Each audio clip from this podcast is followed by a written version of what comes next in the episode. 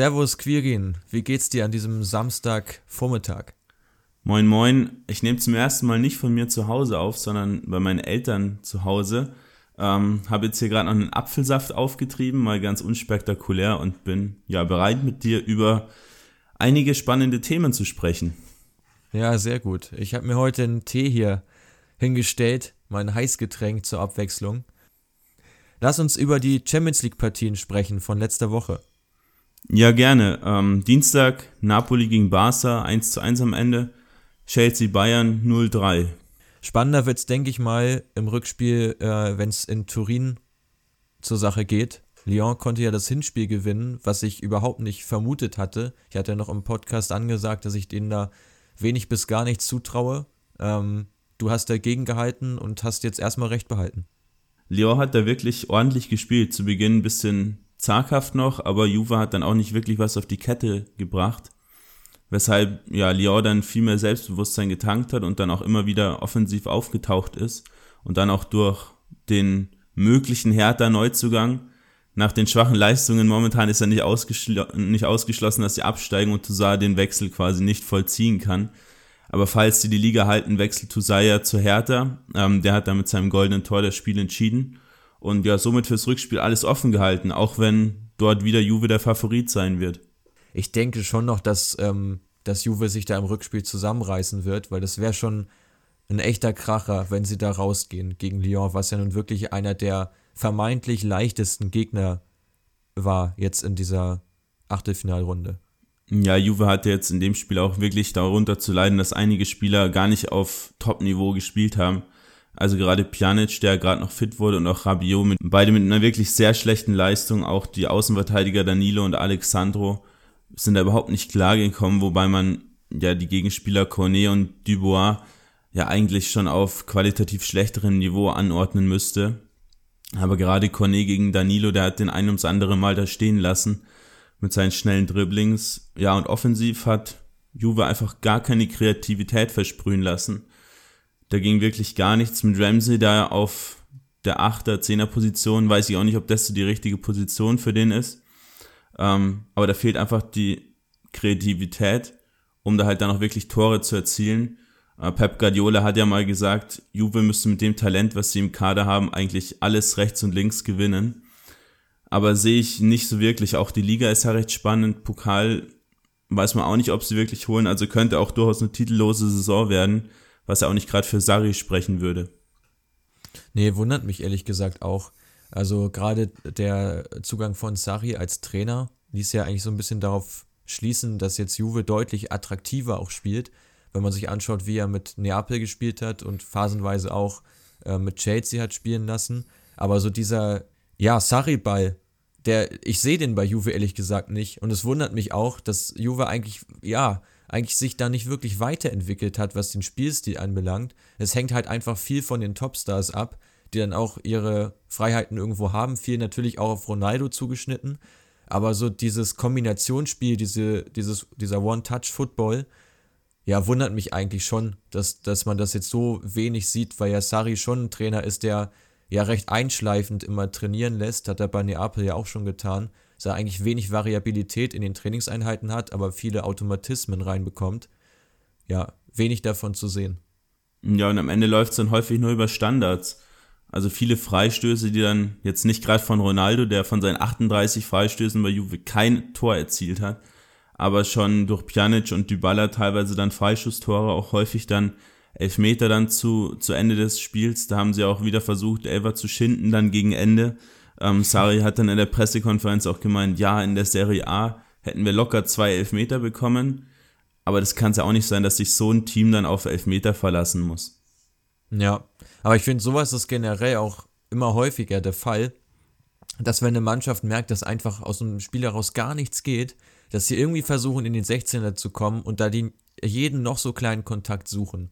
Und das finde ich jetzt eigentlich auch irgendwie ein Armutszeugnis für die, für die ganze Spielweise. Also dann muss, man hat mal einfach andere Fehler gemacht und ich finde jetzt nicht, dass sie einen Elfmeter hätten bekommen müssen. Und in der Liga ist es ja auch so, so eine ewige Debatte, ob Juve da bevorteilt wird von den Schiedsrichtern das geistert ja auch schon seit längerem durch den Raum. Ja, hatten ja auch in, in dem Spiel, wie du gerade schon gesagt hast, keinen Schuss aufs Tor. Ja, zeigt schon, dass man da nicht wirklich ähm, kreativ und attraktiv nach vorne spielen kann. Dann lass uns zur Europa League rüber wechseln. Ist ja schon Wahnsinn, was da bei, bei Başakşehir hier Istanbul für Namen rumlaufen. Robinho, Dembaba, Ejero Olia, Martin Skrittel, Guy Clichy. Ja, für die türkische Liga vielleicht wieder, ja, da kann man jetzt wieder sagen, ist ein bisschen eine Rentnerliga, aber es sind natürlich schon auch klangvolle Namen, macht schon Spaß, solche Spieler da nochmal spielen zu sehen. Ja, und allen voran ja Edin Wischka, der jetzt wieder auch super Tore geschossen hat. Ich mag ihn generell sehr gerne. Ich habe ihn in der Champions League Quali damals gesehen, als ich in Sevilla war. Da hat ja Sevilla auf, ähm, ist ja auf Basakce hier getroffen. Und da hat er mir auch schon extrem gut gefallen, weil er einfach so ein, ja, so ein wendiger, aber trotzdem torgefährlicher Spieler ist. Ähm, und meistens hast du es ja bei diesen Dribblern, bei diesen 1 gegen 1 Spielern, dass sie meistens recht ineffizient sind und dann auch eigentlich eher selten Tore schießen, ab und zu mal eine Vorlage geben. Bei ihm ist es einfach anders, auch wie er diesen Elfmeter dann später schießt. Ja, einfach Vollspann unter die Latte. Ähm, ist wirklich schade, dass der schon Ende 20 ist, ich glaube fast 30 jetzt sogar. Ähm, wenn der nochmal, ja, fünf, sechs Jahre jünger wäre, dann wäre, glaube ich, was für die ganz großen Vereine. Ja, Wischke gefällt mir auch gut, hat ja mit seinem Tor in der Nachspielzeit die Verlängerung eingeläutet, nachdem man ja in Lissabon bei Sporting 3-1 verloren hatte, habe ich eigentlich auch die Türken schon abgeschrieben gehabt, aber dann ja 3-1 zurückgekommen in einem ziemlich ausgeglichenen Spiel, was vielleicht der Endstand von 4 zu 1 gar nicht so wirklich aussagt. Aber ja, 21 zu 20 Schüsse, 6 zu 5 Ecken, 55 zu 45 Prozent Ballbesitz pro Istanbul Başakşehir hier. Also extrem ausgeglichen und trotzdem dann eben vier Tore erzielt nach den Chancen, die man hatte. Gerade nach Standards waren die Türken ja sehr gefährlich. Da einmal Skrittel nach einer Ecke, dann Wischka mit dem Elfmeter und auch Alexic mit einem wirklich schönen Freischusstor. Ja, absolut. Und ja, führt jetzt dazu, wir haben eben im Vorgespräch schon mal drüber gesprochen, dass alle portugiesischen Vereine ausgeschieden sind. Dazu zählt ja auch Porto. Genau, Porto ist gegen Leverkusen rausgeflogen. Nach dem 2 zu 1 Hinspiel, ja, auch folgerichtig jetzt auch mit 3 zu 1 verloren. Da passt einfach die Mannschaftszusammenstellung unserer Meinung nach nicht. Vor ein paar Jahren, da haben die immer noch diese ja, eher unbekannten Spieler da aus Südamerika geholt, zusammen mit den eigenen Talenten. Und da hat man da wirklich was Cooles aufgebaut und jetzt holt man irgendwie aus aller Herren Länder so ein bisschen fertige Spieler. So See Louis zum Beispiel aus Moskau. Und ja, das ist dann alles irgendwie so ein, ein Gebilde, was auch dann nicht wirklich zusammenpasst. Und ja, dementsprechend schwach und unkoordiniert spielt man dann auch gerade in der Defensive. Genau. Und du hast ja eben auch schon zu mir gesagt, dass Luis äh, Diaz der einzige Spieler ist, der 25 Jahre oder jünger ist in der Startformation von, von Porto. Dazu wurde ja auch noch Pepe eingewechselt und hat den Altersschnitt nochmal hochgezogen. Also ja, also da fehlt es so ein bisschen an der, an der Zukunft auch, äh, was die Porto-Mannschaft anbelangt. Ich weiß jetzt auch nicht genau, woran es liegt, ob sie jetzt sich von einigen Spielern nicht trennen können oder nicht trennen wollen. Also eigentlich müsste man da auch einen kleineren Umbruch mal vollziehen im Kader, um mal wieder ja frische, hungrige Spieler sich da in die Mannschaft reinzuholen. Ähm, ich hatte dir eben auch schon gesagt, dass ich da ein bisschen verwundert drüber bin, dass sie ja diese Youth League Mannschaft nicht so wirklich integrieren konnten, die ja glaube ich jetzt letztes oder vorletztes Jahr bis ins Finale vorgestoßen sind und da auch wirklich technisch sehr gute Spieler drin hatten. Ähm, Bisher hat es da noch keiner so richtig gepackt zu den Profis, sind natürlich auch noch sehr jung, aber ja, ich meine, gerade wenn man solche Leute in der Jugend hat, wäre es ja auch in der Liga durchaus möglich, sie recht früh schon heranzuführen an die erste Mannschaft. Ja, und gerade beim Gegner bei Leverkusen siehst du ja, was es dir bringen kann, wenn du wirklich junge Spieler da schon ins kalte Wasser wirfst. Havertz muss man da vielleicht ein bisschen außen vor lassen, weil der wirklich ein absolutes Supertalent ist. Kommt jetzt auch wieder ein bisschen besser in Form, meine ich zumindest. Hat jetzt auch ja, zwei Tore vorbereitet, eine Vorlage, drei Schlüsselspiele, drei Schlüsselpässe gespielt und ja, damit quasi den Sieg eingeleitet.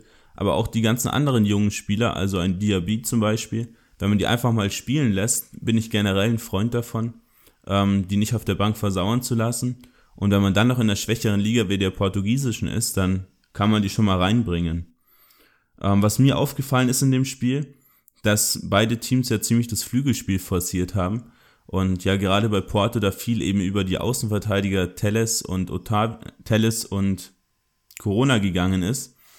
Ähm, aber die Abwehrspieler von, von Leverkusen, die haben mit einer Dreierkette gespielt, haben es schon wirklich sehr gut zugemacht, haben dann immer auf Außen so ein bisschen gedoppelt mit diesem, mit diesem Schienenspieler und dann eben gar nicht erst diese Überzahl ähm, entstehen lassen, die möglicherweise passieren könnte, wenn dann eben ein Flügelspieler und Außenverteidiger allein gegen einen Innenverteidiger in der Dreierkette laufen. Ja, sehr interessant. Also guter Punkt. Ist mir jetzt nicht so, so aufgefallen, aber es ist, es ist ja ungefähr das, was wir auch im Podcast schon ähm, angekündigt hatten, dass da die Außenverteidiger eine sehr offensive Rolle einnehmen und ja, Peter Bosch hat mit Leverkusen das richtige Gegenmittel gefunden, aber ja, sehr schöne Analyse. Jetzt lass uns kurz noch die Überleitung zur Auslosung der Europa League-Spiele finden. Genau. Da gab es jetzt ja auch einige sehr interessante Partien, wie ich finde. Bretaffe muss zu Inter Mailand, zu deinem italienischen Lieblingsverein. Wird sicherlich ein schwieriges Spiel für dich als, als Zuschauer. Bist du neutral davor oder drückst du einem Team da die Daumen? Ja, ich finde es sehr, sehr schwer. Also Inter drücke ich natürlich schon die Daumen. Ähm, aber auch Retafe, falls Inter rausfliegen sollte, hätte da auf jeden Fall meinen hätte da meinen Support. Ja, die spielen einfach, ja, wie ich gerade schon gesagt habe, keinen schönen Fußball, aber es ist auf jeden Fall trotzdem schön anzusehen, wie man aus wenig einfach viel machen kann. Ähm, aber vielmehr freue ich mich eigentlich über das Spiel Sevilla gegen Rom. Oh ja, das wird ein super, super interessantes Spiel. Sevilla hat sich jetzt ja da so halb durchgemogelt. Also wirklich ein extrem schwaches Spiel auch wieder gegen Cluj mit sehr viel Glück und Videobeweis weitergekommen, weil äh, Klusch ein Tor dann aberkannt wurde wegen Handspiel. Also die haben sich wirklich nicht mit äh, mit Rom bekleckert, wollte ich schon sagen, mit Ruhm bekleckert.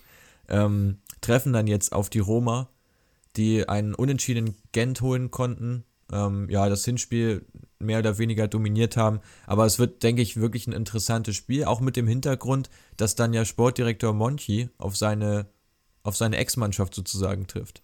Ja, der ist ja da nicht so wirklich im Guten gegangen aus Rom. Haben dann ja auch den Kader wieder ein bisschen umgebaut, nachdem er da weg war. Genauso wie er dann in Sevilla den Kader wieder ein bisschen umgebaut hat. Lass uns noch einen kurzen Rundflug machen über die anderen Partien. Deutschen Vertreter Frankfurt gegen Basel, Wolfsburg gegen Donetsk und Leverkusen zuerst bei den Glasgow Rangers auswärts, dann zu Hause im Rückspiel. Ja, spannende Partien. Ich denke mal, dass Leverkusen und auch die Eintracht da weiterkommen sollten.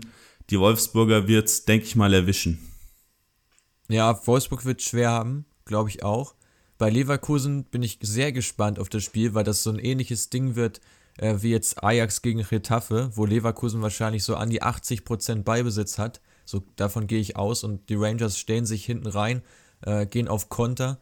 Ähm, das wird, glaube ich, eine echt interessante Partie, zumal ja die Rangers ja auch super ähm, viele Fans immer mitbringen und da auch eine richtig gute Stimmung herrscht. Also es wird, ja, ich denke mal, die können auch das Rückspiel ordentlich einnehmen. Die Bay Arena ist ja auch nicht gerade als Fan-Hochburg bekannt.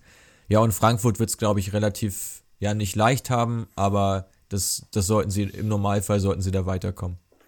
Alles klar, dann lass uns die internationalen Partien jetzt erstmal abschließen und ja, mit unserem kurzen Facebook QA starten. Wir haben ja bei unserer Facebook-Seite, der hoffentlich alle folgt, äh, ein ja, kleines QA gestartet, euch nach ja, interessanten Themen gefragt, die wir mal für euch beleuchten sollen.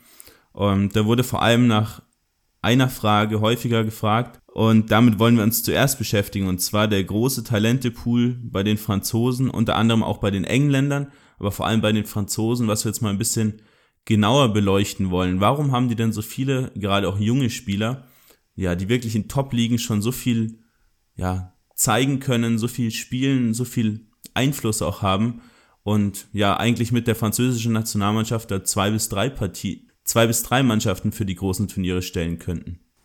Genau. Sehr interessante Frage. Danke auch dafür an Benjamin Eckert, der die gestellt hat.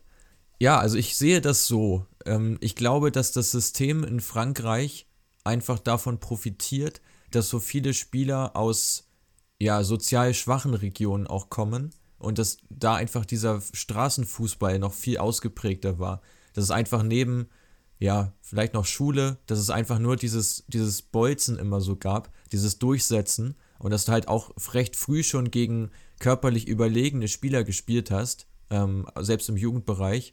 Und ich glaube, dass du daraus einfach diese Physis schöpfst und diese Technik und dass die Spieler halt unbedingt wollen. Also, dass die unbedingt Profi werden wollen, weil es für die einfach kein anderes Leben so gibt und die einfach nicht so ja überverwöhnt sind, wie jetzt im Moment in einigen deutschen NLZs, wo denen wirklich alles abgenommen wird. Das ist in, Frankfurt, in Frankreich einfach nicht so der Fall. Man muss natürlich da Paris ein bisschen ausklammern und vielleicht noch die, die größeren Vereine, aber es sind ja meistens auch so Spieler aus kleineren ja, Dörfern oder kleineren Vereinen, die sich da einfach hervortun und dann einfach eine sehr gute Rolle spielen, weil dieses, ähm, diese Hauptaugenmerke, so Technik gepaart mit ja, Physis, also Körperlichkeit, ist einfach das, was den modernen Fußball im Moment total ausmacht. Und da hat Frank Frankreich einfach, ja, gut ausgebildete Spieler dafür. Ja, und natürlich auch ein Vorteil noch durch die vielen Kolonien, die sie damals hatten. Und gerade jetzt auch in, in Zentralafrika und auch in Nordafrika, da hat man einfach Spielertypen, die heutzutage gefragt sind, gerade jetzt in Zentralafrika, diese ja ziemlich großen, physisch starken, aber auch schnellen ähm, Innenverteidiger gerade. Da haben sie ja wirklich extrem viele. Da haben ja 15 bis 20 Innenverteidiger, würde ich mal behaupten, ja. die unter 25, 26 sind, die wirklich zu Weltklasse-Spielern reifen können. Werden natürlich dann am Ende auch nicht alle, gerade so Leute wie, wie Kurt Zuma zum Beispiel, der auch als großes Talent galt, aber jetzt mittlerweile sich da auch irgendwie auf seinem Niveau so einpendelt, so in der internationalen Klasse. Aber ja, gerade wenn ich zum Beispiel an Leute wie Ibrahima Konate denke aus Leipzig, der ja spielt da in den nächsten Jahren bestimmt eine große Rolle und kann da auch wirklich in ganz hohe Sphären vorstoßen. Genau, und das finde ich sind auch so, so Paradebeispiele. Upamecano kannst du auch noch nennen, der hat in der Jugend schon, ja, war er für mich der beste Innenverteidiger seines Jahrgangs, hat auch, glaube ich, da die U17 WM oder EM, also eins von beiden hat er auf jeden Fall gewonnen mit Frankreich. Und ja, jetzt siehst du einfach, dass so ein Konate einfach nochmal stärker war und ihn zeitweise ja verdrängt hat. Und es zeugt einfach von dieser unfassbaren Qualität auf der Position. Und ich glaube, das liegt auch daran, dass andere Nationen einfach, jetzt wenn wir über Innenverteidiger sprechen, mehr Wert darauf gelegt haben, dass sie immer passsicher sind, dass sie das Spiel aufbauen können und dabei einfach diese, diese Ankerfunktion irgendwo ein bisschen außer Acht gelassen haben, dass du einfach jemanden brauchst, an dem du einfach nicht vorbeikommst als Stürmer und ähm, als Prellbock den quasi nutzen kannst und mit einer Wahnsinnsphysis einfach diesen, diesen Spieler dann reifen lässt. Und ich glaube, das geht einfach anderen Nationen so ein bisschen ab und das hat Frankreich einfach durch die Gründe, die du eben auch schon genannt hast, einfach gut hinbekommen. Ja, gerade jetzt in Deutschland wird ja häufig extrem viel Wert direkt schon zu Beginn auf einfach die Technik gelegt was jetzt auch nicht falsch ist, aber ich denke mal, dass auch viele Spieler zu Beginn direkt so ein bisschen aussortiert werden, wenn sie nicht direkt mit einer perfekten Technik irgendwo ankommen und dann gar nicht erst die Chance haben, sich ja im technischen Bereich zu entwickeln, was ja wirklich der Bereich ist, in dem du dich am besten vorbereiten kannst und am besten dazulernen kannst. Und dann hast du halt Spieler, die sind dann 1,85 und nicht gerade breit und vielleicht dann auch ein bisschen langsam und solche Spieler ja, mit denen gewinnst du halt dann am Ende auch keinen Blumentopf. Und deswegen muss man halt mal sehen, wie das gerade jetzt auch bei Deutschland weitergeht, die da in den letzten Jahren schon ein bisschen, ja, diese ganze Nachwuchsentwicklung verpennt haben. Ähm, was vielleicht noch ganz interessant ist, du hast ja gerade angesprochen, dass es in Frankreich ziemlich viele so Straßenkicker, will ich sie jetzt mal nennen, gibt. Ähm, gerade so Leute wie Ben Yedda oder auch Kingsley Coman, die da ja wirklich ähm, ja, prädestiniert sind, auch in diese 1 gegen 1 Duelle zu gehen und dann da einfach diesen absoluten Willen und diesen Spielwitz mitbringen. Auch Kylian Mbappé war so jemand, bis er dann in ein ja sogenanntes Fußballinstitut des französischen Verbands gekommen ist. Äh, da gibt es in der Nähe von Paris das Leistungszentrum Clairefontaine seit 1988, in dem ja diese ganzen jungen Spieler weiterentwickelt werden und auch die Nationalmannschaft trainiert dort immer.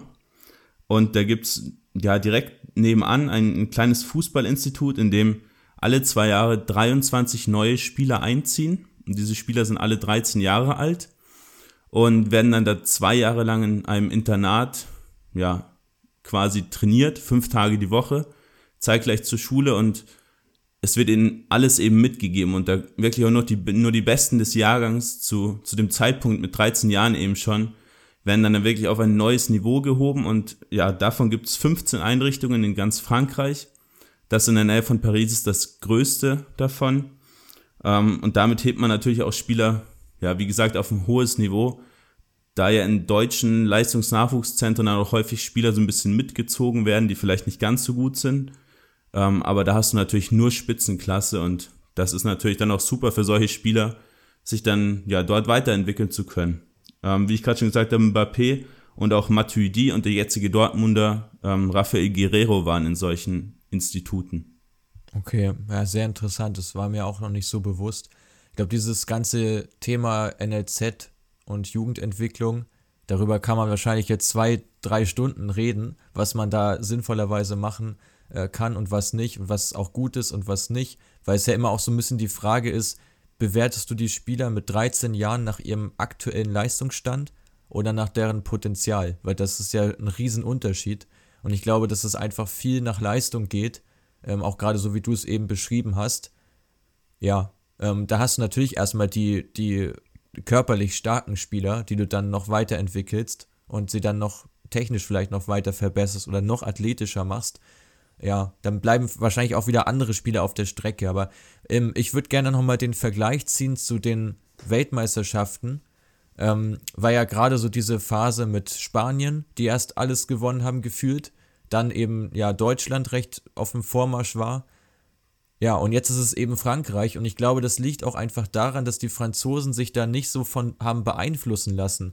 Von der ganzen Tiki-Taka-Welt, die erst herrschte, dann das deutsche System mit Löw ähm, da haben sie sich eigentlich, glaube ich, schon angeschaut, was da gemacht wird, vielleicht auch einige Dinge übernommen, aber nicht grundsätzlich ihr ganzes Konzept jetzt geändert, weil dieser französische Fußball eigentlich für solche Sachen auch nicht einfach nicht steht oder einfach nicht stand. Sicherlich hast du da auch technisch brillante Spieler dazwischen, aber vor allem kommst du einfach über diese Physis, über die Laufstärke und über auch ein, ein Stück weit das Umschaltspiel. Und letztlich hat genau das ihnen jetzt ja auch geholfen, um Weltmeister zu werden.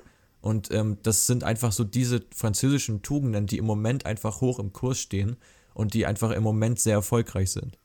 Ja, und die Deutschen haben sich von den Spaniern meiner Meinung nach sogar ein bisschen zu viel abgeschaut.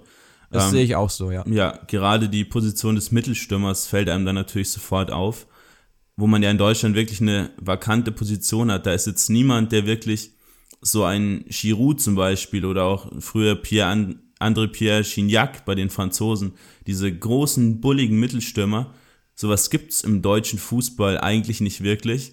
Ähm, deswegen waren ja auch Leute wie Sandro Wagner teilweise bei der Nationalmannschaft, weil das eben wirklich von diesem Spielertyp das Beste ist, was Deutschland zu bieten hatte zu dem Zeitpunkt. Und auch bis jetzt hat sich das ja nicht wirklich verändert. Da hat man dann immer diesen spielstarken, ja eher verkappten Neuner, so wie die Spanier das häufig gespielt haben, wo dann Fabregas teilweise vorne in der Spitze gespielt hat oder auch mal ähm, ein David Silva und einfach nie dieser richtige Mittelstürmer gespielt hat. Die Spanier haben diese Mittelstürmer mittlerweile sogar wieder mit, mit Rodrigo, auch mit Diego Costa, aber die Deutschen immer noch nicht so wirklich und ja, denke ich, dass man sich da ein bisschen zu viel abgeschaut hat. Ja, wobei Costa musst du eigentlich rausnehmen, weil sie den ja auch eingebürgert ja, haben. Ja, genau, also stimmt. Der ist ja auch eigentlich Brasilianer gewesen und dann äh, Spanier geworden. Ähm, bestes Beispiel ist jetzt ja auch Bayern. Lewandowski fällt aus und jetzt überlegen sie, glaube ich, habe ich zumindest gelesen, dass sie Goretzka in die Spitze ähm, stellen wollen, weil sie auch einfach ja keinen anderen vergleichbaren Spielertyp haben, der auch mal ein Kopfballduell gewinnt, ähm, den du vorne reinstellen kannst und naja, sagt auch einiges aus. Ganz nette Anekdote sonst noch zu dem Thema. Mich hat neulich jemand gefragt, ob man nicht Erling Haaland einbürgern kann, dass der für Deutschland spielen kann. Ist eher nicht möglich, aber man sieht halt, dass diese, ja, dass, dass da schon die Leute auch hinfiebern auf so einen Spielertypen und jetzt auch einfach voll auf den abfahren, weil du so, so Leute in Deutschland halt überhaupt nicht hast. Also klar ist Haaland jetzt auch ein Megatalent, aber ja, du hast ja nicht mal im Ansatz solche, solche Mittelstürmer-Talente in, in Deutschland. Aber ich würde sagen, wir schließen das Thema damit ab, weil wir haben ja noch weitere Themen, die uns über Facebook zugetragen wurden.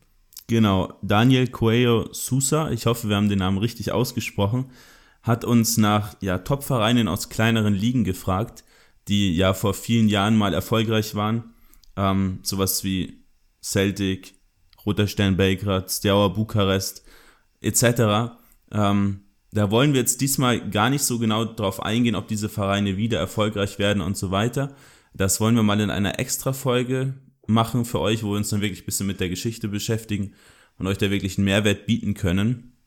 Ähm, aber wir wollen heute schon mal ein bisschen darauf eingehen, warum diese Vereine denn so ein bisschen, ja, schlechter geworden sind. Trifft es ja gar nicht so richtig, weil das ja häufig von, von außen so ein Einfluss war, den viele Vereine auch gar nicht richtig bestimmen konnten und deswegen einfach ja durch Marktrezessionen und so weiter einfach nicht mehr die Erfolge aufweisen können, die sie früher aufgewiesen hatten. Und ja, da, und, darunter unter, unter anderem die Champions League bzw. Landespokalsieger Celtic Glasgow, Roter Stern Belgrad, Steaua Bukarest und auch zum Beispiel ZSK Sofia oder die kroatischen Teams Dynamo Zagreb und Hajduk Split, die alle in ihren Ländern immer noch erfolgreich sind, aber halt auf internationaler Bühne gefühlt gar nichts mehr reißen. Genau. In dem Zusammenhang äh, sei nochmal gesagt, der Mehrwert ist in, den, in diesen Tagen auch immer extrem entscheidend. nach, den, nach dem Tagebuch von Jürgen Klinsmann. Ähm, ja, also ich finde ich generell ein super spannendes Thema. Deswegen werden wir es ja auch nochmal aufgreifen. Also ganz allgemein gesprochen, glaube ich, äh, liegt es in erster Linie daran, dass diese Vereine so ein bisschen ja abgetaucht sind, dass ähm, sie meistens einem starken Clubpräsidenten unterliegen. Also der oftmals auch aus der Politik kommt, also gerade wenn wir jetzt über die osteuropäischen Vereine sprechen, die damals ja hoch angesehen waren, dann ist es halt oft so, dass ein Präsident da ist, dem der Verein teilweise sogar gehört oder der zumindest so viel Einfluss hat, dass kein anderer da sich beteiligen möchte, auch als Sponsor. Und ich glaube, dadurch fehlen dir halt schon mal Gelder. Also selbst wenn derjenige auch selbst viel Geld hat, aber er wird nicht alles in den Verein reinstecken, ähm, weil du dann auch diesen Output einfach nicht unbedingt hast, weil du musst erstmal dich qualifizieren für die Champions League oder für die Euro League und du wirst halt nicht automatisch, wenn du Meister bist, bist du halt nicht, nicht sofort dabei, was ja früher dann oft der Fall war mit den, mit den Wettbewerben oder Pokalsieger-Wettbewerben. Diese Garantie hast du jetzt einfach nicht mehr. Du musst halt dann noch Quali-Runden überstehen und ich glaube, dieses Risiko ist einfach vielen ein bisschen zu hoch.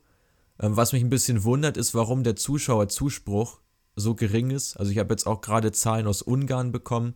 Ähm, der, da ist es halt auch einfach der Fall, dass einfach diese Stadien meistens überhaupt nicht ausgelastet sind. Und in Bulgarien ist es, glaube ich, ähnlich, wo du ja demnächst auch nochmal dann sein wirst. Das ist so eine Sache, die kann ich mir nicht so hundertprozentig erklären. Ähm, aber vielleicht hast du da ja Gründe für oder weitere Punkte. Ja, unter anderem, also du hast gerade schon angesprochen, ich werde demnächst nach Sofia fliegen werde dann auch unter anderem ZSK Sofia live im Stadion verfolgen. Die haben einen Zuschauerschnitt von ja, knapp 1000 Leuten, die da wirklich auch regelmäßig ins Stadion kommen. Bei Stadien, die 20.000 bis 30.000 Zuschauer fassen, ähm, liegt zum einen, denke ich, dran, dass die Stadien ziemlich unterentwickelt sind, dass da einfach lange schon nichts mehr rein investiert wurde. Ähm, ein anderer Punkt, die Politik, du hast die gerade schon kurz angesprochen. Ähm, da habe ich einen, einen interessanten Fakt gelesen ähm, dass einfach durch den Zerfall Jugoslawiens das Ganze so ein bisschen auseinandergebrochen ist, gerade in Osteuropa. In Bulgarien durfte bis 1989 jeder Spieler erst ins Ausland wechseln, wenn er über 28 Jahre alt war. Ähm, war einfach von der Regierung so vorgegeben als, als Regelung. Und deswegen haben natürlich die ganzen starken Bulgaren, so Stoichov zum Beispiel, ähm, kennen viele von euch bestimmt von FIFA Ultimate Team als Legende. Ähm, Genau, die, ja. die, die erst ähm, ja eben mit 28 dann ins Ausland wechseln durften, um dann zu den Vereinen zu gehen, die eben viel Geld bezahlen konnten, viele Gehälter stemmen konnten. Und ja, diese Regel ist dann gefallen und dementsprechend sind natürlich dann viele Spieler direkt dem Ruf des Geldes gefolgt in die größeren Ligen in Westeuropa, um einfach dieses Geld und Renommee einzuheimsen. Ja, und das ist ja so ein bisschen auch dieses Phänomen, an dem Ajax zu knabbern hat, weil es eigentlich auch kaum ja, gestandene Spieler gibt, wo du schon weißt, dass sie internationales Format haben, die zu Ajax wechseln. Also sie haben da wirklich viel Glück gehabt mit Tadic beispielsweise, weil der diese Herausforderung irgendwo gesehen hat und ja auch schon etwas älter war, als er zu Ajax kam. Ähm, aber ansonsten bist du halt einfach gefordert, die Spieler selbst zu entwickeln. Und heutzutage mit der Globalisierung und dem Scouting-Netzwerk hast du halt häufig das Problem, gerade als Top-Club, da schauen die ausländischen Vereine halt nochmal eher hin, Ähm, und wenn du da einen Spieler hast, der erst ja 19 oder 20 ist, der ist aber immer in der Startelf, ja, dann kannst du ihn eigentlich schon kaum mehr als ein Jahr halten und musst ihn dann eigentlich schon wieder verkaufen. Aber das mit der Regelung ab 28 finde ich interessant, weil das erklärt wirklich einiges, wie halt solche Vereine damals schon ja ihren Standard irgendwo halten konnten, weil halt diese Spieler einfach gebunden waren an die Vereine vor Ort. Ja, auf jeden Fall Geld ist natürlich dieser Hauptpunkt, weil einfach diese Schere zwischen den Vereinen in Osteuropa und den Top-Teams jetzt hier in, Westeuropa einfach noch viel weiter aufgeklafft ist, aufgeklafft ist durch diese ganze Industrialisierung. Ähm, ja, einfach viel, viel mehr Sponsorengelder hier, viel mehr Fernsehgelder und halt auch unattraktive Ligen da in Osteuropa gerade, auch ja, Schottland, die Benelux-Länder, die jetzt ja überlegen, eine, eine Liga gemeinsam zu gründen. Ja, um einfach diesem, diesem Trend entgegenzuwirken, um einfach eine spannende Liga zu haben, die dann auch Spieler anzieht. Ähm, und zwei weitere Punkte sind vor allem der Einfluss der Ultras in Osteuropa und Korruption. Ähm, ich habe mich da ein bisschen eingelesen und habe unter anderem ähm, Teams aus Bulgarien und aus, aus Rumänien so ein bisschen verfolgt. Ähm, habe dann da gesehen, dass da gibt es häufig Absprachen mit den Schiedsrichtern und da kostet dann eine Bestechung in der ersten Liga wenige hundert Euro nur, was natürlich auch mal schnell gezahlt wird vom Heimteam. Schiedsrichter werden dann häufig bedroht von, von Ultras, von ja, Vereinsangehörigen. Ähm, und deswegen gab es auch in der rumänischen Liga in der letzten Saison nur 25 Auswärtssiege. Da gibt es dann häufig eine sogenannte 3 für 3 Absprache. Das heißt, man lässt zwei Teams treffen ja zweimal im Jahr aufeinander und anstatt dann wirklich ja, anstrengende Spiele zu haben, am Ende dann vielleicht unentschieden zu spielen, was nur einen Punkt bringen würde, lässt man immer jeweils das Heimteam einfach gewinnen und das läuft natürlich im Rückspiel dann genauso, so dass beide Teams einfach aus diesen Vergleichen mit drei Punkten rausgehen und dann nicht im Zweifel nur mit einem oder mit zwei Punkten. Ähm, und ein anderer interessanter Punkt, ich war vor zwei oder drei Jahren in Zagreb und wollte da eine Stadionführung machen im Stadion, was nicht ging, weil es da keine Stadionführungen gab und unter anderem die Nationalmannschaft da auch im Stadion trainiert hat. Äh, habe dann aber über Umwege die, den Kontakt von, von einem ja, Menschen im Stadion bekommen, der mir dann doch eine private Führung gegeben hat. War sehr interessantes Stadion da in Zagreb ist nicht gerade schön, sag ich mal so, aber war sehr interessant, was er mir über diese ganzen ja, Teams in Jugoslawien erzählt hat, zum Beispiel über Hajduk Split, die wirklich auch ziemlich erfolgreich waren in der Vergangenheit, wo einfach die Ultras so viel Einfluss hatten, dass Präsidenten gestürzt wurden unter anderem oder Spieler, die haben einen schwarzen Spieler, also einen, einen farbigen Spieler verpflichtet und der wurde dann zwei, drei Tage später vom Verein wieder entlassen, weil die Ultras so viel Druck gemacht haben und mit Morddrohungen etc. Äh, ja, einfach die, den Präsidenten dazu gezwungen haben, den Spieler wieder zu entlassen, weil man solche Spieler nicht im Verein haben wollte. Und ja, somit eben der Einfluss der Ultras die Teams kaputt gemacht hat. Und bei Teams, wo Ultras so viel Gewalt und so viel Macht mit reinbringen, natürlich auch Familien nicht mehr wirklich ins Stadion gehen, um sich eben keiner Gefahr auszusetzen. Und das Ganze natürlich dann auch für Zuschauerschwund sorgt. Okay, interessant. Ich würde da gerne mal ein paar Fragen zu stellen. Also ich meine, wenn man jetzt sich dreimal pro Saison trifft und du sagst, beide Zwei, Teams zweimal. gewinnen dann schon mal. Bitte? Zweimal pro Saison. Ja, okay. Aber wenn du dann von vornherein sagst, eins gewinnst du, eins verlierst du, wozu spielst du dann überhaupt noch? Ja, das ist die Frage, was, was eben viele sich auch in Rumänien und Bulgarien etc. stellen, wo das teilweise gang und gäbe ist. Vielleicht jetzt nicht auf der höchsten Ligastufe, da schon auch, aber gerade in unteren Ligen. Ähm, ja, deswegen kommen halt auch viele Zuschauer nicht. Warum sollst du ins Stadion gehen, Geld dahin tragen, wenn du weißt, es wird ein langweiliges Spiel, dein Team gewinnt 1-2-0, weil einfach das Heimteam sowieso gewinnen soll und das Auswärtsteam sich gar keine Mühe gibt, da überhaupt irgendwas zu reißen, weil es einfach laut den Absprachen nicht erlaubt ist. Okay, aber irgendwie, ja, eigentlich aus sportlicher Sicht wenig nachvollziehbar. Macht, macht keinen Sinn und bringt auch die Liga natürlich nicht voran. Ja. Ähm, ich habe jetzt auch nicht die letzten Jahre immer durchgeschaut und gesehen, ob das wirklich so war, aber das habe ich aus mehreren Quellen so gelesen und ja, hat mich auch sehr erstaunt, weil ich den Mehrwert und den, und den Sinn dahinter auch nicht sehe. Ähm, ja. Aber es ist leider so und sorgt natürlich dafür, dass der Fußball in Osteuropa nicht gerade attraktiver wird. Nee, und dann so ein Zusammenschluss von mehreren Ligen, denke ich, ist dann halt auch wieder eigentlich nicht möglich, weil du dann dieses Gewaltproblem von den Ultras eigentlich noch viel größer hast. Weil dann hast du nur anhängerstarke Teams, die da drin sind, also wie jetzt Zagreb, Split, und du lässt die dann gegen Sofia oder, äh, oder Cluj oder so spielen. Ja, weiß ich nicht, ob das dann gut geht. Also ob du dann nicht wirklich ein Riesenproblem hast mit Hooligans und Schlägereien und du brauchst ein irre hohes Polizeiaufgebot für jedes Spiel. Und das rechnet sich dann am Ende wahrscheinlich auch nicht mehr. Und dazu kommt, dass dann ja auch die Europacup-Plätze auch wieder begrenzt sind. Das heißt, viele Teams, die jetzt zumindest noch ab und zu Euroleague spielen, werden es dann noch schwerer haben, da reinzukommen. Und das ist wahrscheinlich dann auch wieder nicht im, im Interesse der, der meisten Teams. Ja, gerade in Osteuropa fände ich das aber sehr interessant, das zu sehen. Aber ja, wie du schon gesagt hast, gerade auch äh, durch, durch viele ja, unterschiedliche Meinungen in den Ländern, die da vorherrschen, sei es jetzt Religion, äh, sei, es, sei es politisch, genau. Ähm, da kommt man ja nicht so wirklich unter einen Hut. Man hatte ja wieder Schwierigkeiten zwischen Islam und Christen und so weiter.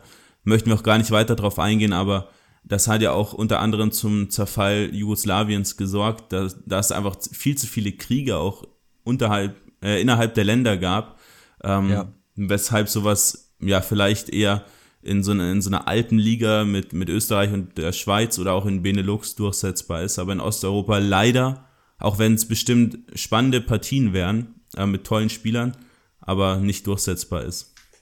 Ja, also die Qualität wird ja mit Sicherheit dadurch steigen, aber absolut. Ja, ist wahrscheinlich überhaupt nicht machbar.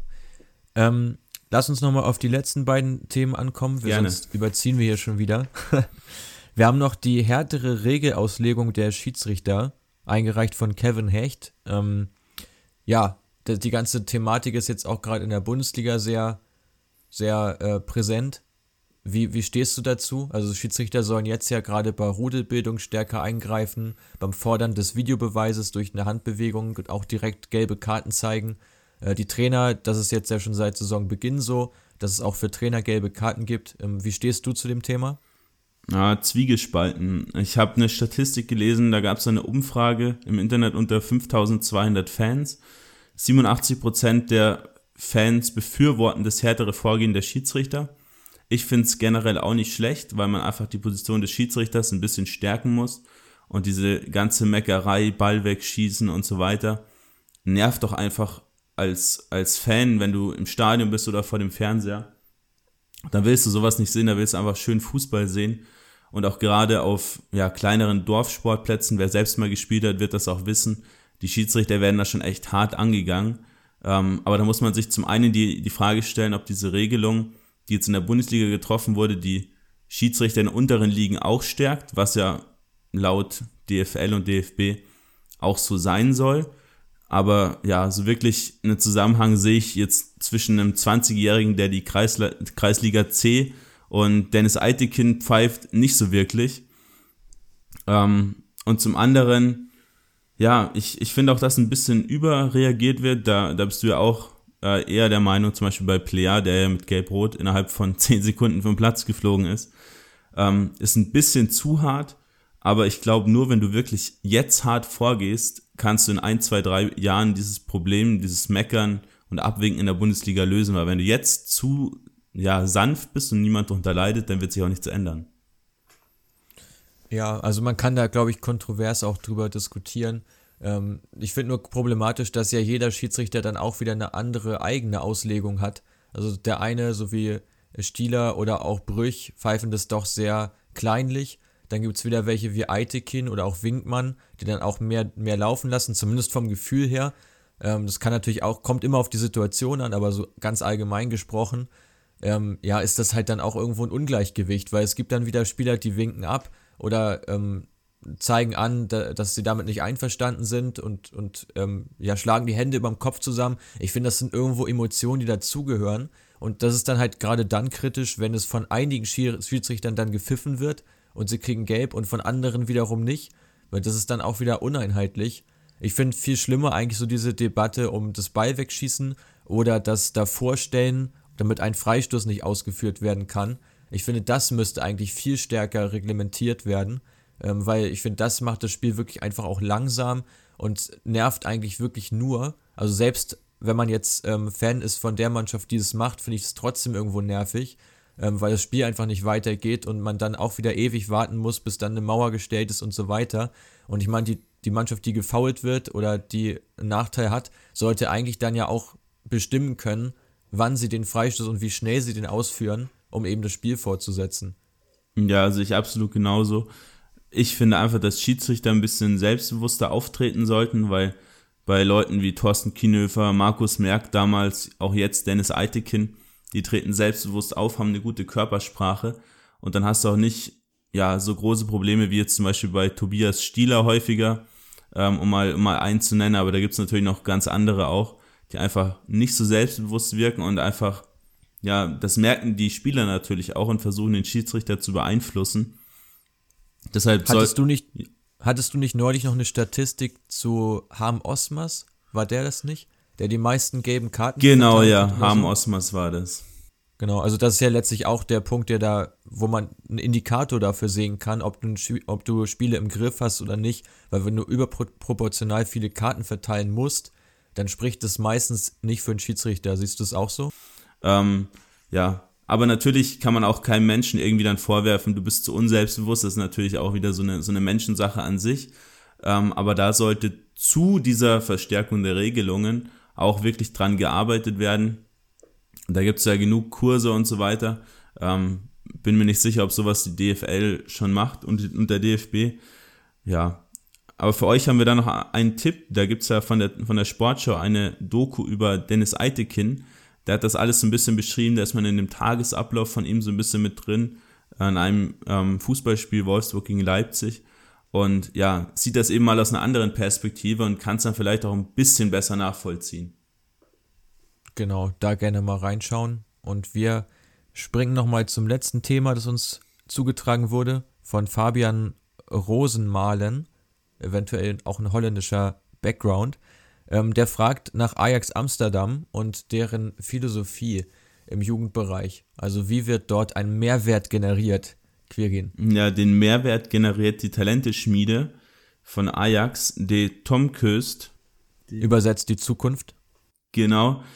Und da haben wir euch ja auf Instagram und auf Facebook die Frage gestellt, wie viel Jahresbudget die in etwa haben. So für wirklich alles drumherum. Trainer, diese ganze Infrastruktur, die Reisen, Verpflegung der Spieler und so weiter. Richtige Antwort sind 6 Millionen Budget pro Jahr, was wir beide nicht gerade viel finden. Äh, viele von euch haben da auch deutlich höher getippt. Gerade auf Facebook hatten wir knapp zwei Drittel der Leute, die eher auf 12 Millionen getippt hätten.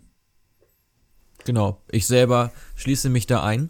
Ähm, du hast mich ja auch da, die, also du hast mir noch nicht mal Antwortmöglichkeiten gegeben, als du es rausbekommen hast. Und da hätte ich, war ich, glaube ich, auch so bei ja, irgendwo in der, in der Range. Also hätte ich schon gedacht, dass sie das Geld dafür ausgeben. Ich finde dann eben 6 Millionen, wenn du dir anschaust, wer da alles äh, zu den Profis den Sprung auch schafft und dass du im Normalfall ja so einen Profi dann auch wieder für 3 bis 4 Millionen verkaufen kannst, dann reichen dir halt zwei Verkäufe, teilweise sogar nur ein Verkauf, um eben das ganze Jahresbudget für die Akademie wieder reinzuholen. Ja, gerade ja, 3, 4 Millionen, da, das wird ja schon für Spieler gezahlt, bei denen einfach nur Ajax im Lebenslauf steht, gefühlt. Ja. Ähm, und wenn du natürlich Leute wie Frankie de Jong oder ähm, Matthijs de Licht verkaufst, hast du natürlich über zehn Jahre oder noch mehr direkt mal deine Akademie finanziert. Also macht auf jeden Fall Sinn, wenn man sowas dann natürlich auch richtig macht. Gibt ja auch genug Jugendakademien, die dann nicht so toll laufen, wird ja teilweise dann auch ähm, bei Vereinen wieder so ein bisschen eingestampft, das ganze Projekt. Ähm, aber ich will euch jetzt mal kurz erklären, wie das Ganze bei Ajax so vonstatten geht. Da werden vor allem 7- bis 12-Jährige im 50 Kilometer Radius um Amsterdam herum beobachtet. Ähm, ist natürlich, dient natürlich auch dazu, dass man diese Spieler dann nicht direkt in ein Internat holen muss, sondern auch dann die Eltern gerne mal pendeln lässt. Ähm, was ich auch richtig finde, weil ein 7- bis 12-Jähriger braucht meiner Meinung nach noch nicht in einem Internat zu sein, weg von seinen Eltern, da geht einfach auch die komplette Entwicklung des Kindes kaputt. Und wenn der Spieler dann gut genug ist, gibt es ein sechswöchiges Probetraining bei Ajax. Und ja, das ist so das Hauptding. Danach wird entschieden, ob der Spieler kommt oder ob er eben nicht kommt. Und das ist primär die Quelle, aus der Ajax seine Talente zieht. Ähm, aber auch Scouting im Ausland, vor allem in den skandinavischen Ländern, ist, ja, wird, wird durchgeführt. Aber 90% des Scoutings bezieht sich nur auf die Niederlande.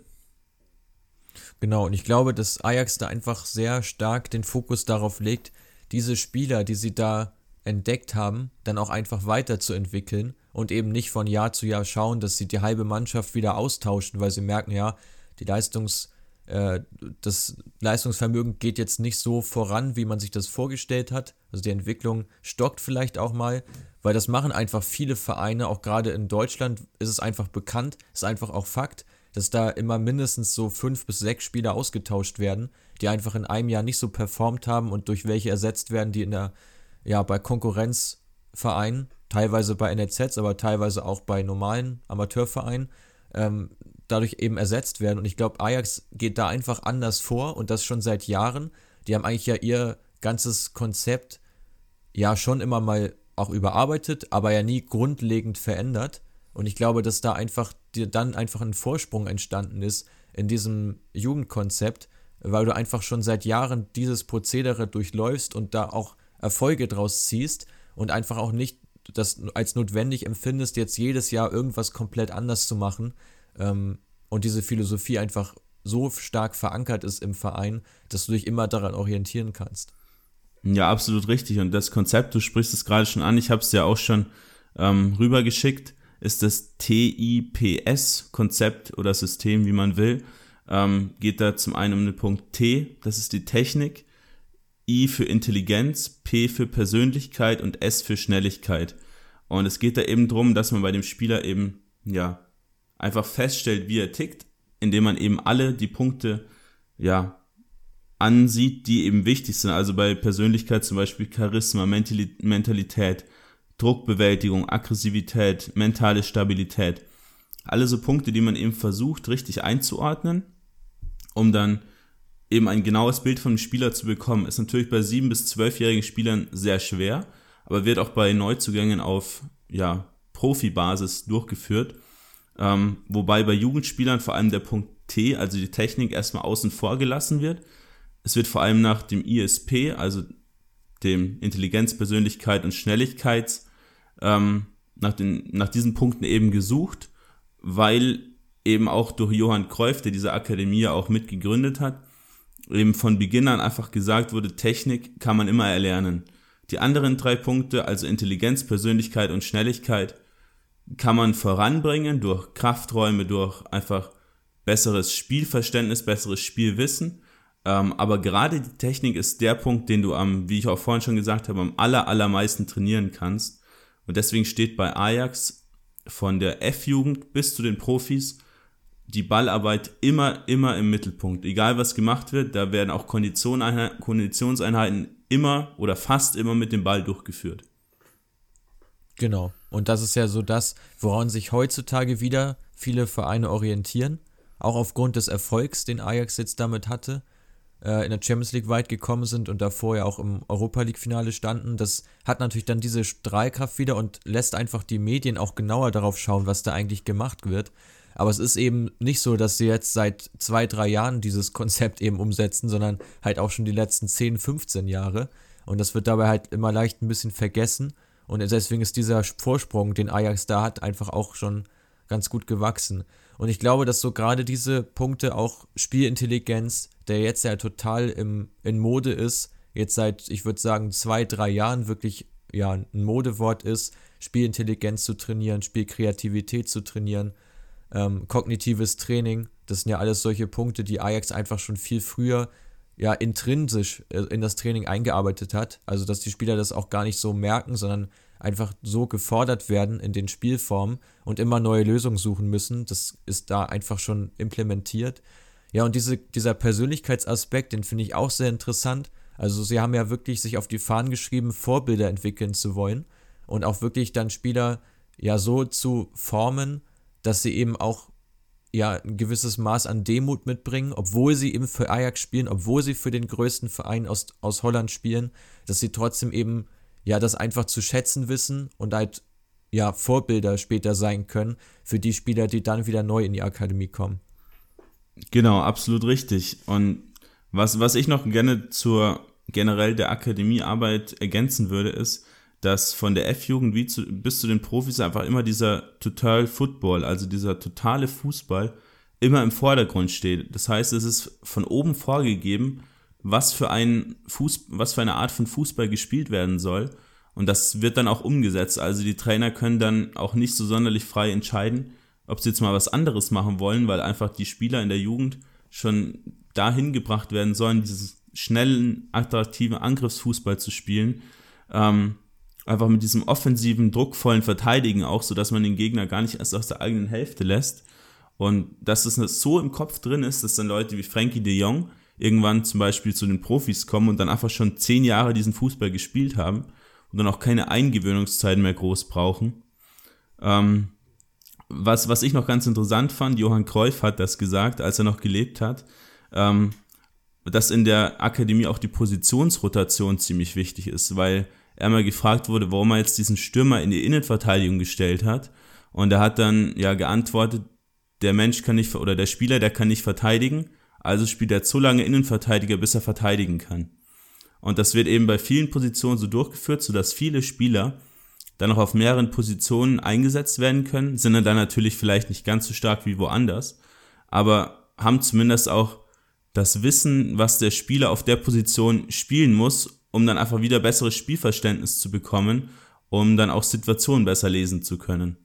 Ja, absolut korrekt. Also ich denke mal, ähm, ambitionierte Jugendtrainer, die jetzt unseren Podcast hören, werden da sicherlich auch zustimmen, ähm, dass es immer von Vorteil ist, wirklich die Spieler auf verschiedenen Positionen zu testen, auch gerade auf denen, wo sie Defizite haben, weil nirgends lernst du letztlich mehr als im Spiel. Das ist einfach Fakt. Du kannst noch so ein tolles Training machen, kannst auch im Training Wettkämpfe machen, aber im Spiel lernst du einfach immer noch am meisten und wenn du da einfach gefordert bist und beispielsweise Sechser spielen musst, wo du einfach Zweikämpfe gewinnen musst und führen musst, ansonsten wird es nicht funktionieren, ja, dann entwickelst du dich da einfach auch weiter, als wenn du, ähm, als wenn du irgendwie an vier Tagen die Woche Zweikampfführung äh, übst. Das ist einfach Fakt. Und ich glaube, dieses Prinzip hat Ajax, hat Ajax einfach da sehr gut für sich erkannt und auch dann zunutze gemacht. Ähm, Spielphilosophie hast du eben schon mal angesprochen. Da würde ich gerne auch noch was zu sagen. Und zwar ist ja dieses 4-3-3-System da sehr etabliert. Was zumindest ist mein letzter Stand, dass sie in allen Jugenden, äh, in denen Elverfeld gespielt wird, ähm, spielen sie eigentlich immer im 4-3-3. Was natürlich dann auch zur Folge hat, ähm, dass diese Positionen ja auch bei den Profis dann existieren, weil ja auch da meistens das System gespielt wird, teilweise natürlich im Spiel verändert wird. Das ist heutzutage gang und gäbe. Aber grundsätzlich passen diese Spieler, die du da entwickelst im Jugendbereich, die passen auf jeden Fall in mindestens mal eine Position im Herrenbereich. Und das ist ja gerade ähm, in anderen Vereinen halt nicht immer der Fall, weil du beispielsweise dann einen super Zehner hast, der total kreativ ist. Benjamin Henrichs fällt mir da ein von Leverkusen, damals der Zehner gewesen im Jugendbereich. So, und bei den Profis hast du diese Position aber einfach nicht. Also die gibt es einfach nicht im System. Da musst du entweder Achter spielen, wo du aber mehr Laufstärke dann brauchst und auch mehr mit nach hinten arbeiten musst, oder du spielst dann auf einmal Außen oder eben dann in seinem Fall Außenverteidiger. Und das ist natürlich dann auch so die Frage, inwieweit das förderlich ist für die Spieler, die halt aus der Jugend kommen, in der Jugend sehr gute Leistungen gezeigt haben, aber bei den Profis dann einfach keinen Platz bekommen, weil es deren Position oder deren beste Position einfach nicht gibt. Ja, sehe ich absolut genauso. Da schließt sich dann der Kreis auch wieder mit der Bundesliga, wo man ja auch in der Jugend dann teilweise Mittelstürmer große hat, die dann aber ja diese Position in den letzten Jahren gar nicht bekleiden durften in ihren Profimannschaften. Und ja, dann jetzt irgendwo in der zweiten Liga spielen wie ein Aaron Seidel zum Beispiel, weil sie einfach in der Bundesliga nicht gebraucht wurden. Und diese Spielertypen auch nicht gefordert, nicht gefördert wurden natürlich und dann eben jetzt fehlen. Ähm, ja, zu Ajax könnten wir jetzt, glaube ich, noch eine halbe Stunde weitersprechen. Super interessant. Wir sprechen aber in der nächsten Zeit bestimmt mal über die ja, belgische und die, Nieder und die niederländische Liga und schauen dann alles nochmal ein bisschen genauer an, ein bisschen mehr in die Tiefe dann. Ähm, ja, ich denke, wir kommen zum Ende. Wir haben schon wieder überzogen, wieder über eine Stunde. Aber wir hoffen, dass ihr bis jetzt dran geblieben seid und auch sehr viel mitgenommen habt aus dieser Folge. Genau, es war mal eine etwas andere Folge, wo wir auch so diesen ja, Jugendfußball-Aspekt mal ein bisschen mit reingenommen haben. Da werden wir in den nächsten Wochen sicherlich auch irgendwann nochmal ein Special zu haben, wo wir dann auch mal genauer auf so internationale Vergleiche auch eingehen. Ist sicherlich auch für viele Leute interessant. Da noch eine kleine Empfehlung, ähm, Podcast von Advanced Football, kann man sich da sehr gut anhören. Ähm, die konzentrieren sich ausschließlich auf den Jugendfußball, also wer sich da noch mehr Infos holen möchte und noch mehr weiterbilden möchte, kann da gerne mal reinhören, kann man wirklich nur empfehlen. Ja, ansonsten kommen wir jetzt zum Ende der Folge. Ähm, mir hat viel Spaß gemacht, weil es wirklich mal jetzt was anderes war, dass wir über ein paar Themen gesprochen haben und nicht nur über das, was aktuell jetzt so los war. Ähm, ja, können wir gerne nochmal wieder machen und ich hoffe, dass ihr bei Facebook weiterhin auch so aktiv dabei seid. Es macht wirklich jetzt viel Spaß. Ähm, ja, dass da auch häufiger mal jetzt Kommentare sind. Wir nehmen uns auch immer die Zeit, um darauf zu antworten. Bei Instagram genau das gleiche. Also wenn ihr da auch Themenvorschläge habt jetzt in Zukunft, könnt ihr uns da auch immer anschreiben und ja, ich hoffe, dass es weiterhin so gut funktioniert. Genau, wir sind offen für alles. Ich bin jetzt nächste Woche auf einem Fußballtrip in Italien, hoffe, ich komme ohne Corona zurück und dann hören wir uns nächste Woche wieder. Genau. Bis dann, ciao. Bis dann, ciao.